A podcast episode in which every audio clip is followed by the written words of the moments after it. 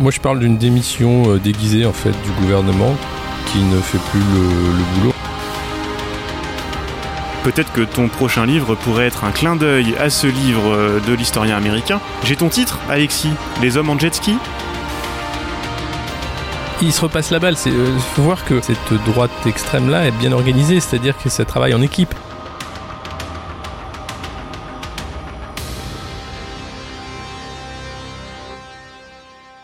Bienvenue dans La République inaltérable, la balade de diffusion politique libre, incisive et sans concession du monde moderne avec le nano-journaliste Alexis Poulain. Bonjour Alexis.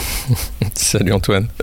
Comment vas-tu en cette rentrée bien reposée? Écoute, bien reposé, euh, après un petit tour euh, sur les terres italiennes, euh, retour en France où je redécouvre les joies du débat national, c'est génial, je suis très content. Avant de démarrer justement notre tour d'horizon de l'actualité du moment, un petit mot sur la rentrée du monde moderne. Du côté du podcast, on va s'organiser de façon un peu plus carrée pour vous proposer trois épisodes par semaine et pas plus. Vous pouvez bien entendu retrouver les épisodes précédents dans toutes les apps de podcast et sur le monde moderne.media. Nous laisser des commentaires et des étoiles et partager tout ça à vos proches. À partir de lundi prochain, si tout va bien dans le cluster de Grenoble, ce sera la reprise du club avec Martial, Antoine et vos invités. Le mercredi, La République inaltérable dans une version sans doute un peu rallongée certaines fois. On ne vous en dit pas plus pour le moment. Et puis le samedi, les émissions d'associations et de médias partenaires et amis à qui nous ouvrons les ondes. Des épisodes mensuels qui vont tourner avec euh, Crime sous que vous connaissez déjà bien, l'atelier qui démonte le crime organisé par l'association Crimalt, le premier samedi de chaque mois, et le sixième arrive donc ce samedi. Et puis quelques petits nouveaux dans les semaines qui arrivent. Tout n'est pas encore totalement calé, mais on peut déjà dire qu'il y aura de la géopolitique. Oui, il y aura de la géopolitique avec euh, Maxime Chay et Deep News Media qui s'occupent de regarder de très près les opérations extérieures françaises euh, au Proche Moyen-Orient notamment. Et puis on aura aussi, euh, avec la revue politique et parlementaire, un rendez-vous politique mensuel qui va se mettre en place aussi. Voilà, donc beaucoup de nouveautés. C'est une grosse rentrée des podcasts du, monde moderne. Voilà, tout ça tournera le samedi. Deep News Media, qui est aussi à retrouver sur le site internet lemondemoderne.media, et le premier article de son fondateur Maxime Ché est en une en ce moment. Parmi les nouveautés, des plumes qui arrivent et des amis de longue date qui nous rejoignent, comme Thomas Porte. Absolument, Thomas aussi, qui, euh, avec son émission Et demain on fait quoi, euh, nous rejoint et va interviewer chaque semaine environ euh, des personnalités du monde politique et associatif sur la recomposition politique en cours et puis sur les débats qu'on peut avoir en ce moment sur le monde d'après et il y aura pas mal de nouveautés sur le monde moderne euh, qu'on vous garde un petit peu. Je, pense pas qu'on va en parler tout de suite, euh, Alexis, mais il va, il va se passer des choses et on, aura besoin de, de, votre soutien dans les semaines à venir. Euh, je crois que tu avais quelques livres, avant que je passe à mes traditionnelles recommandations de la semaine, tu avais quelques livres qui sont arrivés dans ta boîte aux lettres pendant les vacances et dont tu avais envie de nous dire quelques mots. Oui, alors le premier c'est aux éditions euh, du Seuil, euh, la collection Don Quichotte, Éloge de la grève de Léonard Vincent. Euh, Léonard Vincent qui est un habitué hein, du monde moderne, un ami sur eh l'épopée des grands emmerdeurs, voilà, pour savoir un peu les mythes de la grève, où on en est aujourd'hui. Et puis pour changer le monde, il faut peut-être commencer dans la galère par tourner le dos aux frappeurs de tambour, arracher à la chiourne la façon de penser du rameur. Voilà, donc un rappel euh, en forme de petit livre rouge de Léonard Vincent. Et puis, euh, j'avais pas lu, j'avais raté euh, Opération Macron d'Éric Stemlen aux éditions du Cerisier. éditeur belge, puisqu'il n'a pas trouvé d'éditeur en France. Hein. il fait simplement, de manière très factuelle, l'épopée de la création du personnage Emmanuel Macron avec eh bien, toute la trilatérale, la banque d'affaires et, ses donneurs d'ordre qui ont choisi ce jeune banquier pour eh bien, incarner euh, le pantin nécessaire pour l'élection de 2017. Eric Stemlen qui sera interviewé prochainement dans le monde moderne euh, pour ce livre et puis voir un peu deux ans après ce qu'il pense de ce qui est devenu ce, ce quinquennat. Un autre livre également que euh, j'ai trouvé en brocante, celui-là il n'est pas arrivé dans, le, dans, le, dans, la boîte aux lettres, c'est euh, un rapport, celui du comité présidé par Alain Perfit en 1977, qui s'intitule Réponse à la violence, parce qu'on parle beaucoup de l'ensauvagement, hein, selon GG, Gérald. Euh, mais la violence, dans les années 70, eh bien, on disait à peu près la même chose, que le sentiment d'insécurité euh, se faisait euh, pressant, que les Français se sentaient pas du tout en sécurité, grâce aux unes de l'Obs, de Paris Match, je peux te lire quelques morceaux choisis. et ce rapport, en fait, il a 40 ans, il pose tous les termes du débat de manière complète, hein, puisqu'il parle de violence au travail, il parle de violence dans les familles, il parle pas, il parle pas de, violence terroriste, ou de violence euh, de, de, la pègre. Euh, ce rapport, il est, il est oublié, il a été mis sur des étagères comme tous les autres. Et puis depuis, on a eu les lois antiterroristes. Mais voilà ce que titrait euh, nos chers hebdos en 1973. Quand la peur s'installe, ça c'était la une du point. Notre époque de point, les banlieues de la peur, ça c'était le Nouvel Ops, on est en 1973. Meurs qui n'a pas été cambriolé, ça c'était l'Express vos chances d'être attaqué à Paris, ça c'était Paris Match.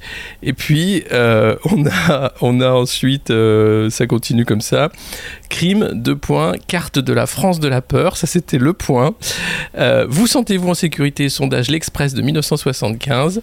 La Société de la peur, c'était le Nouvel Observateur en 1975. Et, voilà. Et voilà. Donc ces gens-là, depuis 40 ans, refont les mêmes unes, agitent les mêmes foulards, quand on est souvent d'ailleurs en année électorale. Et, ce rapport de Perfit, il est intéressant parce qu'il dit que le sentiment d'insécurité est cyclique, il s'en va et il revient. Et il revient toujours en fait quand on est euh, sur des plaques de transition, quand on ne sait pas très bien de quoi l'avenir sera fait. Donc on est en plein dedans. Et c'est pour ça qu'il y a et, bien sûr, et après, les, politiques ont compris qu'ils pouvaient instrumentaliser ce sentiment de peur pour en faire un faux programme, pour euh, se poser en, rempart, en super-héros du vide. Euh, voilà ce qu'ils font euh, aujourd'hui. Donc voilà les, petites lectures de la rentrée que je recommande mes traditionnelles recommandations de la semaine. Je vais essayer de me tenir à un podcast et un livre chaque semaine cette saison. On commence avec quelque chose d'un peu plus léger que les sujets dont je vous parle d'habitude, avec un podcast à retrouver chez West France, qui a l'air d'avoir prévu pas mal de choses en audio pour le Vendée Globe euh, qui arrive à l'automne. Ça commence par la saga Vendée Globe, une série de récits du journaliste Philippe Joubin qui a suivi toutes les éditions de la course autour du monde. Il a sorti un bouquin il y a pas longtemps, ça permet aussi de donner envie de lire le bouquin. Il a sélectionné un événement marquant de chaque édition qu'il raconte à chaque fois en environ 25 minutes. C'est très bien écrit et raconté. Il y a un petit peu d'archives sonores, notamment des navigateurs en course, et un design sonore finalement assez sobre, même si il est à base de musique assez inspirante. Il y a deux épisodes de disponibles pour le moment. Le premier sur euh, le chavirage de Philippe Poupon lors de la première édition, et euh, le deuxième épisode c'est sur le moment où Bertrand de Broc a dû se recoudre lui-même la langue en pleine tempête avec euh, la télémédecine à l'époque qui n'avait rien à voir avec, euh, avec ce qu'on a maintenant. Euh, c'est assez intéressant. Et puis côté lecture, un livre de l'historien américain David. Bell, Men on Horseback. Il étudie le rôle du charisme dans la création des images de chefs au temps des révolutions dans le monde atlantique de la fin du XVIIIe et du début du XIXe siècle. Ça commence par une généalogie intellectuelle vraiment stimulante sur le contexte philosophique et politique de l'émergence de cette figure d'homme à cheval, hein, d'où le titre, censé représenter les Lumières et l'idéal démocratique, avec les questions qui traversent les penseurs comme les hommes politiques et les journalistes de l'époque depuis au moins Montesquieu, euh, mais même bien avant, à savoir cette dichotomie entre homme providentiel, père de la nation nouvellement créée d'un côté, et séparation des pouvoirs et démocratie de l'autre. L'auteur propose ensuite quatre études de cas chronologiques pour mettre la théorie à l'épreuve et continuer à suivre l'évolution de ce concept de charisme. Washington d'abord, Napoléon ensuite, puis Toussaint l'ouverture et enfin Bolivar, ça m'a beaucoup plu et ça m'a beaucoup rappelé Le Retour du Prince de Vincent Martini, sorti l'année dernière, dont on avait parlé dans cette émission, qui étudiait la construction médiatique des nouveaux hommes forts de nos régimes démocratiques, de Trump à Poutine en passant par Macron. Les mécanismes exposés par David Ebel seront de ce point de vue-là extrêmement contemporains, par exemple, bien entendu, la façon dont les publicistes dits 18e, à commencer par ceux qui ont fait la promotion de Paoli en Corse, utilisaient les détails de la vie privée de ces hommes pour les donner à voir et renforcer une certaine identification auprès du grand public. Et c'est par là que nous allons commencer cette émission. Mon cher Alexis, je sais que tu cherchais à écrire sur ces sujets-là. Peut-être que ton prochain livre pourrait être un clin d'œil à ce livre euh, de l'historien américain. J'ai ton titre, Alexis Les hommes en jet ski Les hommes en quoi?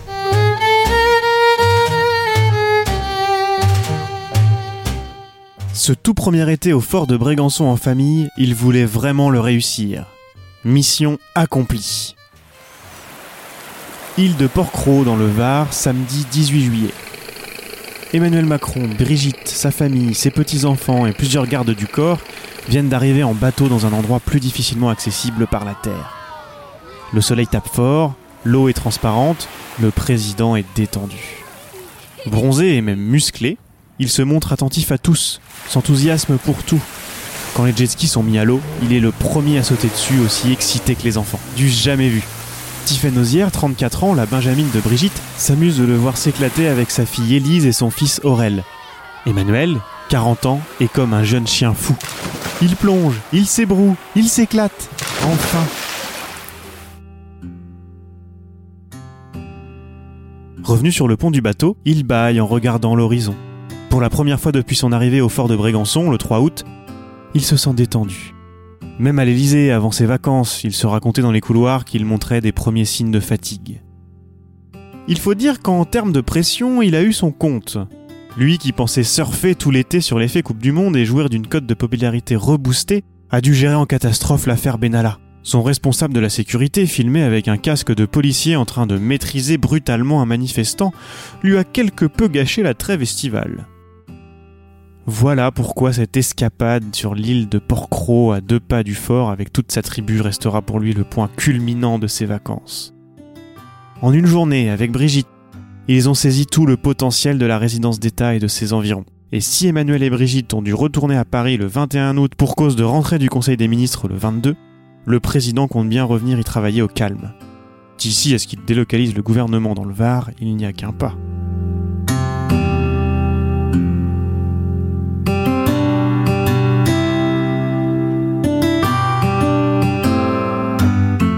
L'extrait que l'on vient d'entendre date de l'été 2018, mais avec un peu de recul, c'est ce qui ressort de cet été. Emmanuel Macron, grâce à la presse de cours et une certaine idée de la gestion de crise, a cru pouvoir sauver le monde et en récolter les fruits politiques depuis son jet ski à Brégançon. Ouais, mais il est, il est le seul et l'unique hein, à chevaucher euh, le tigre et le jet ski à la fois. Et, euh, c'est vrai qu'il a. Euh, bah, c'est sa passion. Hein. D'ailleurs, la, presse internationale s'est un peu émue de, de, la légèreté avec laquelle il passait du Liban sinistré à son jet ski. En disant, bon, c'est étonnant, c'est le président français, mais bon, il est en vacances. Hein. en France, c'était silence radio. Alors, il y avait le, le Paris Match hein, qui faisait des unes dans l'intimité de Brégançon. et puis, voici voici Closer qui était plus sur le côté sportif hein, des vacances du président. C'est super sympa, ça le rend humain, c'est génial, euh, c'est voilà, c'est que, du bonheur. Est-ce que ça suffit euh, à masquer euh, tout l'amateurisme? Parce que moi, alors je t'avoue, je, je, le dis quasiment à chaque fois quand on fait une pause, mais quand on fait une pause, moi j'ai tendance à m'éloigner un petit peu et de Twitter et de l'actualité. je m'y suis remis un petit peu, c'est là forcément ces, ces, dernières semaines pour, pour la reprise de l'émission j'ai l'impression que ça part en vrille de tous les, dans, dans tous les sens. L'amateurisme consacré et, et l'improvisation totale dans cette gestion de crise et dans cette rentrée. Comment toi tu l'as senti? Moi, je parle d'une démission euh, déguisée en fait du gouvernement, qui ne fait plus le, le, boulot en fait. À part, euh, euh, il y avait cette déclaration de Marine Schiappa hier qui disait non mais Gérald Darmanin a pris plus 8 points hein, de positif. les Français l'aiment bien, donc elle est devenue porte-parole hein, du ministre de l'Intérieur. On sait toujours pas hein, quel est son ministère à Marlène Schiappa. Bah voilà, les porte-parole du ministère de l'Intérieur. Ouais, et on a l'impression qu'ils sont tous en fait à regarder leur courbe de, de notoriété, à savoir si ce qu'ils disent est une grosse connerie ou pas, et si ça, ça suit un peu et qui font vraiment plus que de la communication, même pas de crise, hein, c'est de la très mauvaise communication, et que c'est une grande impro. Euh, cette rentrée, euh, euh, je, salue les professeurs et leur abnégation pour essayer de faire tourner l'éducation nationale. Elle est totalement improvisée. les parents également ne savent pas trop sur quel pied danser. Bah, le ministre qui avait eu des mois pour préparer la rentrée était à Lisbonne à la finale de la Ligue des Champions, donc il peut pas être partout non plus, quoi. Non, voilà, c'est c'est donc il y, a le sentiment en fait euh, diffus d'une démission. Euh, et puis euh, il y a Jupiter qui lui parle de, rééducation à, l'autorité légitime.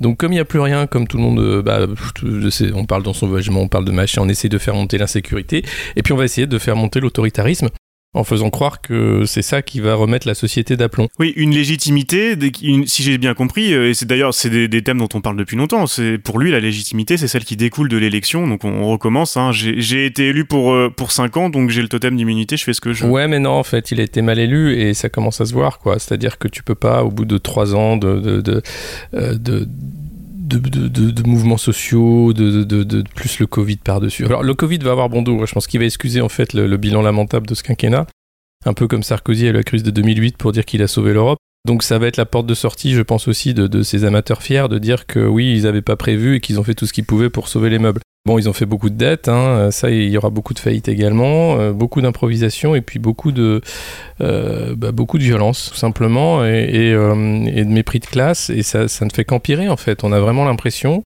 d'un petit monde séparé euh, du, commun des Français qui est en train de, de regarder un peu les, les courbes de, notoriété, de savoir si on va, si on prépare déjà 2002, quels vont être les thèmes qui vont marcher, si on met une petite goutte de Bigard par là, euh, si on rajoute une pincée de Marine Le Pen ici, un peu de Zemmour dans ce coin-là, si on peut faire euh, que les Français vont, vont revoter pour le mirage Emmanuel Macron. Alors ça marchera pas parce que la première fois, euh, les gens ont voté en disant bah il est nouveau, on va voir ce que ça donne. Bah il a, il a 50 pouvoirs qui sont 5 euh, ans catastrophiques, donc euh, ça va être très compliqué de, de refaire l'arnaque de la première fois. Et je vois bien déjà les mouvements qui sont en cours. Il y a Estrosi qui disait que la droite doit faire un pacte avec Emmanuel Macron, donc il va devenir en fait le candidat de la droite qui, si, si, LR est incapable de, de faire une remontada et de nommer un candidat, bah, ils vont tristement, adoubés par Bayrou, Sarkozy et Juppé, se ranger derrière ce président euh, nullissime qu'est Emmanuel Macron parce qu'ils n'ont pas le choix, parce qu'il faut garder le pouvoir. J'allais te le dire, ouais. Estrosi, lui, a compris le principe de rééducation. Euh, a priori, euh, cette droite néo-managériale de Macron va s'allier à cette droite conservatrice de Sarkozy et compagnie. Et bah, il n'y a, pas, y a pas de surprise. Bah non, il n'y a, a, pas de surprise, mais c'est euh, quand même particulier de, de voir qu'on en arrive là. Et, euh, et, euh, surtout que la droite républicaine décide de, de, de se s'allier avec cette, cette chose informe qu'est la Startup Nation, qui a été prête à, à faire montre d'une violence d'État sans précédent, et puis qui, qui n'obéit qu'aux intérêts de la, de, de la finance internationale. Alors qu'on est en train de, de voir que remonte le principe de bah, de souveraineté populaire, que euh, la question démocratique est toujours d'actualité que l'écologie, bon bah on a bien vu, hein, Pompili, euh, elle est invisible, elle ne pourra rien faire. Hein, elle, a juste remis euh, quelques quelques pesticides de plus qui avaient été interdits en disant non mais vous comprenez, si on les enlève après on, on perd notre filière betterave. Alors on peut pas, vous comprenez. Donc voilà où on en est. c'est quand même une catastrophe. C'est incroyable. Je trouve, moi, ce qui, ce qui me choque le plus, en fait, c'est la façon dont les médias masquent le désastre euh, qu'est ce quinquennat, euh, mais, mais, de manière volontariste, hein, c'est-à-dire en, en, en, survendant un produit moisi. Euh, on a vraiment l'impression d'un mauvais marketing euh, et, des gens qui ont l'impression que ça marche, quoi. C'est-à-dire, oui, il fait ce qu'il peut, vous auriez fait quoi à sa place, et puis de toute façon, il n'y a personne en face. Cette petite rengaine idiote puisqu'il y a beaucoup de monde en face et que de toute façon, on a un, vrai problème de démocratie dans ce pays. C'est aujourd'hui la plutocratie, c'est l'argent qui a fait ce moment Macron. Il faut en sortir. C'est euh, la blague Hollande aussi. Hein. Mon ennemi, c'est la finance, qui a vécu. Euh, je crois que le PS euh, a essayé de faire son aggiornamento lors de, de, de, des universités d'été à Blois, mais c'était très timide. Puis euh, la chance qu'il a, c'est que euh, la chance qu'Emmanuel Macron peut avoir, c'est qu'aujourd'hui euh, la gauche est divisée comme d'habitude, que la droite est prête à se rallier derrière lui et que Marine Le Pen est une candidate utile au système puisqu'il suffit d'appuyer sur un bouton pour la débrancher avec les nombreuses affaires et ce qui va, ce qui va, ce qui peut tout à fait l'arrêter très vite dans une campagne. On se moquait d'Edouard Philippe qui, quand il est parti de Matignon, avait visiblement pour mission de créer ce parti unique des pragmatiques autour de Macron. il va peut-être y arriver au final. Euh, juste Qu'est-ce que tu as pensé de ça? Moi, j'ai trouvé assez étonnant que euh, Jean Castex, la semaine dernière, était emmerdé parce que le, plan de relance n'était pas prêt à être présenté alors qu'il allait au MEDEF. Alors que c'est là qu'il, hein, l'université du MEDEF, c'est là qu'il aurait fallu le présenter. Et euh, j'ai bien aimé. Euh, d'ailleurs, c'était pas une conférence qu'il a donnée ou une conférence de presse ou un, une adresse au MEDEF ou je ne sais quoi. Euh, c'était euh, c'était une keynote. Hein, je sais pas si tu as vu sur le site du MEDEF. C'était assez drôle. Et, et, et je remercie. je crois que c'était Thierry Errant sur Twitter qui l'a appelé du coup Jean Castédix. Je trouvais ça fantastique. C'est exactement ça. alors on va voir ce que va donner le plan de relance Hein, il est présenté euh, demain. De ce que certains médias ont pu déjà en, savoir et, écrire dessus, je pense notamment à Manuel Jardino dans Mediapart, euh, il n'y aura pas de surprise, on continue, hein, droit, droit devant. De toute façon, euh, tout allait bien et c'est le Covid. Hein, il a bon dos le Covid, donc on va continuer à faire pareil. Mais quand même, cette sur, cette rentrée, tu parlais des, enseignants qu'on salue. D'ailleurs, si certains veulent nous raconter, je sais que c'est toujours difficile dans l'éducation nationale, mais j'ai déjà eu quelques profs bah, vraiment outrés de ce qui se passe parce que, pendant tout le mois d'août, on n'aura rien dit et, je sais pas comment ça va se passer.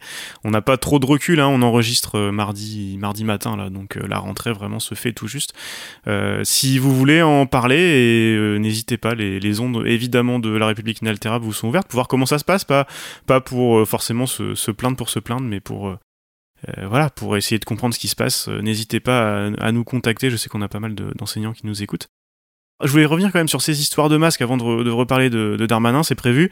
Ces histoires de masques, on a vu ce qui s'est passé euh, alors aux États-Unis euh, il y, a, plusieurs mois avec euh, ces, ces, furieux masqués qui attaquent les assemblées des États. il s'est passé un peu le même genre de choses en Allemagne. Il y a un mouvement anti-masque en France qui n'a pas l'air très important. Mais comment tu vois ça? Parce que alors c'est assez ambivalent de ce que j'ai compris parce que d'un côté on a des gens qui qui dénoncent les mesures liberticides permises par le Covid, ce que, que je peux tout à fait entendre.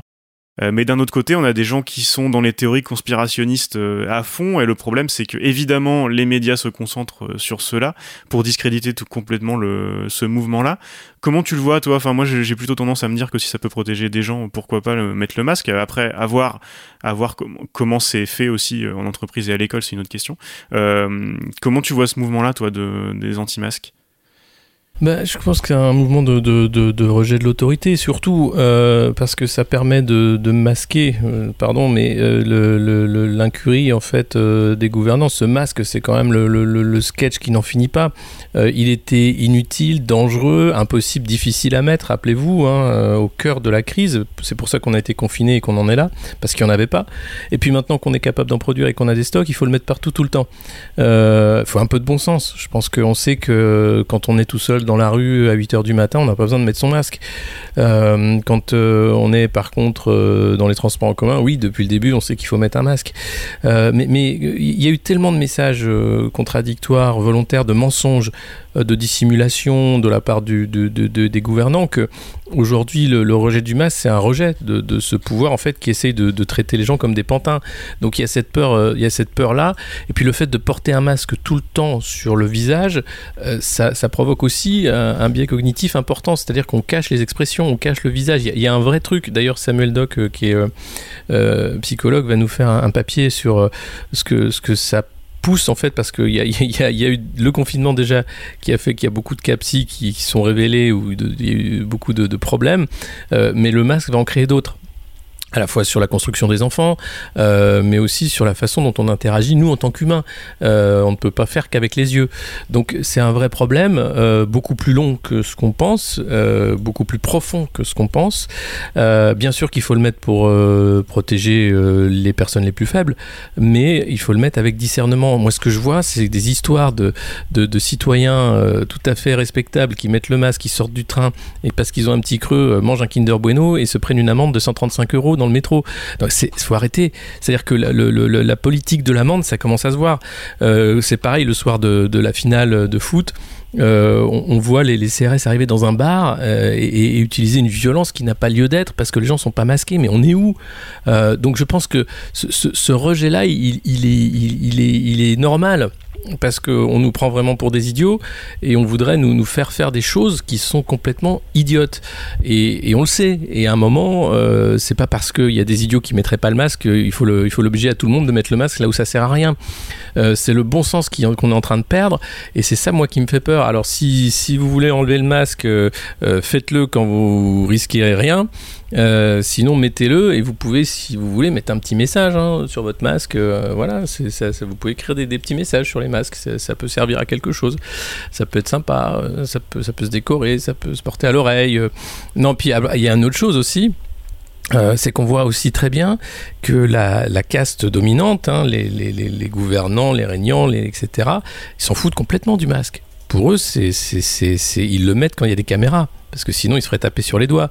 Mais en, règle générale, on l'a vu encore autour de France, euh, quand il y a des petits fours et du champagne. Ou même pas, même pas. Jean, Jean Castédix euh, ne le met surtout pas devant les caméras parce que il l'a mis pour sa conférence de presse avec Véran et, Blanquer. Ah, mais Mais sinon, on voit bien que pour eux, ce virus, euh, bon, c'est oui, c'est comme ça, mais euh, on va pas s'emmerder plus avec.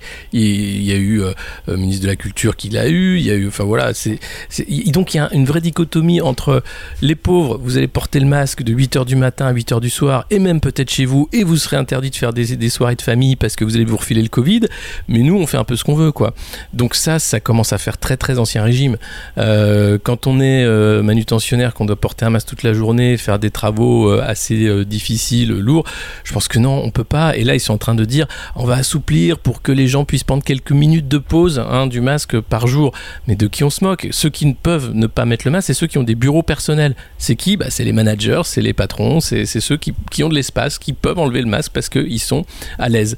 Euh, pour le prolo, c'est le masque toute la journée obligatoire. Donc il y a un vrai un vrai poids politique du masque qui est celui de la lutte des classes et qui commence à se voir. Et, c'est ça, je pense, le rejet du masque, il vient de là. Il vient simplement de, de poids, de mesure et arrêter de nous prendre pour des idiots. Et je comprends les gens euh, et leur colère. Ouais, ouais. Et, le problème, c'est que ce que je disais tout à l'heure, les journalistes vont mettre en avant évidemment les discours, euh, les discours les plus conspirationnistes, alors que dans l'eau, je, enfin, je, je, sais, je sais pas, je suis pas allé à ce genre de manif, je sais pas si c'est un discours qui est minoritaire ou majoritaire dans les anti-masques, j'en sais rien. Mais forcément, ça permet de, de discréditer le mouvement. Et, je pense qu'aussi, dans, j'ai repensé avec euh, les anti-masques, euh, notamment ce qui s'est passé mmh. à Berlin et, autres. J'ai repensé à Anna Applebaum dont je parlais dans les, les, derniers épisodes avant le, avant la pause, qui, qui disait si si, certains, euh, notamment les, supporters de, Trump aux États-Unis, euh, ne, font, ne font pas ce que, par exemple, Michel Obama, c'est l'exemple de Michel Obama qui donne des conseils de nutrition pour les enfants. Euh, S'ils le font pas, c'est pas parce qu'ils pensent que Michel Obama a tort, c'est parce qu'ils savent qu'elle a raison. Et je, trouvais ça intéressant et je pense que dans la, la frange la plus extrême des anti-masques, il y, a de ça aussi qui joue. Il faudrait en discuter et il faudrait mettre ça sur la table plutôt que de juste passer euh, deux extraits de quelqu'un qui va expliquer que ça sert à rien de mettre le masque et que de toute façon Macron va au Liban parce qu'il veut vendre le Liban à Rothschild. Il faudrait euh, faire, faire un petit peu plus attention et discuter, discuter de ces choses-là. Très rapidement, avant de terminer cet épisode, je voulais quand même euh, parler de ce qui s'est passé aussi cet été. la, la Fox Newsisation euh, de plus en plus décomplexé de alors des chaînes d'infos en continu ça on en a parlé et puis euh, et puis cet épisode avec Valeurs Actuelles qui n'est que la suite de ça où Valeurs Actuelles euh, évidemment n'est pas raciste mais représente une députée noire comme une esclave mais ils sont pas racistes mais non c'est le droit à la caricature hein. et puis ça tombe bien c'est la semaine du procès de Charlie Hebdo donc ça permet de faire un parallèle en plus ils sont aidés par les idiots utiles hein. la Ligue de défense la LDNA qui envahit leurs locaux en en disant vous allez voir ce que vous allez voir, la France c'est ça maintenant. Euh, écoute, ce débat-là, euh, je pensais qu'on. C'est triste de voir qu'on n'est pas derrière, en fait, que c'est simple, hein, le racisme c'est un délit, euh, le, droit est bien fait dans notre pays. Donc c'est pas une opinion, c'est pas une caricature, c'est un délit, point. Valeur actuelle a déjà été condamnée. Ce qui est malheureux, c'est de voir qu'on est encore capable d'avoir un débat là-dessus, euh, avec des gens qui disent on peut plus rien dire, rendez-vous compte, la bien-pensance. Et puis alors, euh, jusqu'où ça va aller? Et puis bien sûr, euh, bah, Zemmour fait sa rentrée là-dessus, hein, et, et, et, il, est en, il est tout de suite en trending tweet, évidemment, c'est, une, c'est un carton plein. et notre nouveau ministre de l'Intérieur a été en boucle là-dessus tout l'été, j'ai l'impression, et, et pas, pas aussi décomplexé, mais il saute surtout, et, notamment, on parlait du cluster de Grenoble. Mais, non, mais c'est, il se repasse la balle, c'est faut voir que cette droite extrême-là est bien organisée, c'est-à-dire que ça travaille en équipe. Donc euh, chacun parle de l'un de l'autre, ça se repasse la balle et, ça crée comme ça un moment, euh, ça, crée, euh, ça crée même des indignations quotidiennes. le coup des armes factices à Grenoble, c'est génial quand même. Donc ça, part d'une petite vidéo hein, qui est relayée partout en disant oh, il y, a des grosses armes et puis on se rend compte qu'après c'était un clip de rap tourné avec des fausses armes. Mais Darmanin a bougé hein, tout de suite, il a envoyé la troupe, mais bon, bah, ça servait à rien. Et, tout est comme ça. Donc il y a une hystérisation volontaire, et puis euh, il, y a, un débat qui n'a pas lieu d'être dans la République française, qui est celui sur, euh, voilà, c'est raciste, c'est condamnable, point. Euh, après que Daniel Obono ait des positions avec lesquelles on ne soit pas d'accord, ça, ça fait partie du débat politique normal d'une démocratie saine. donc tant mieux qu'elle soit élue de la République et qu'elle ait des idées qui ne soient pas les vôtres, les nôtres, ou, voilà, et qu'il y a un vrai débat. Euh, mais euh, vouloir à tout prix euh, faire passer ce, racisme qui se déguise même plus pour de la caricature normale, c'est ça qui, moi m'inquiète parce que je pensais qu'on on avait dépassé ça quand même. Et puis et puis derrière, bah voilà, c'est toujours le, même débat avec les, les, racistes à l'opposé qui se défendent d'être antiracistes et puis les uns les autres et, et on est au degré zéro du débat. C'est fatigant, c'est épuisant, c'est une perte de temps et je crois que euh, c'est encore une fois, d'ailleurs il faut, souligner que c'est souvent les femmes qui sont victimes de, ça. Euh, ça a été Christiane Taubira, ça a été euh, Najat Vallaud-Belkacem, euh, c'est aujourd'hui Daniel Obono. Euh, c'est plus facile visiblement hein, de taper sur, les femmes aussi, peu importe leur origine et leur couleur. Il y a quelque chose aussi de, là de très machiste, de fond de cuve de la société française est en train de changer, hein, c'est générationnel, mais euh, voilà, la, la réaction aujourd'hui euh, se situe là et c'est pas forcément joli à voir. Top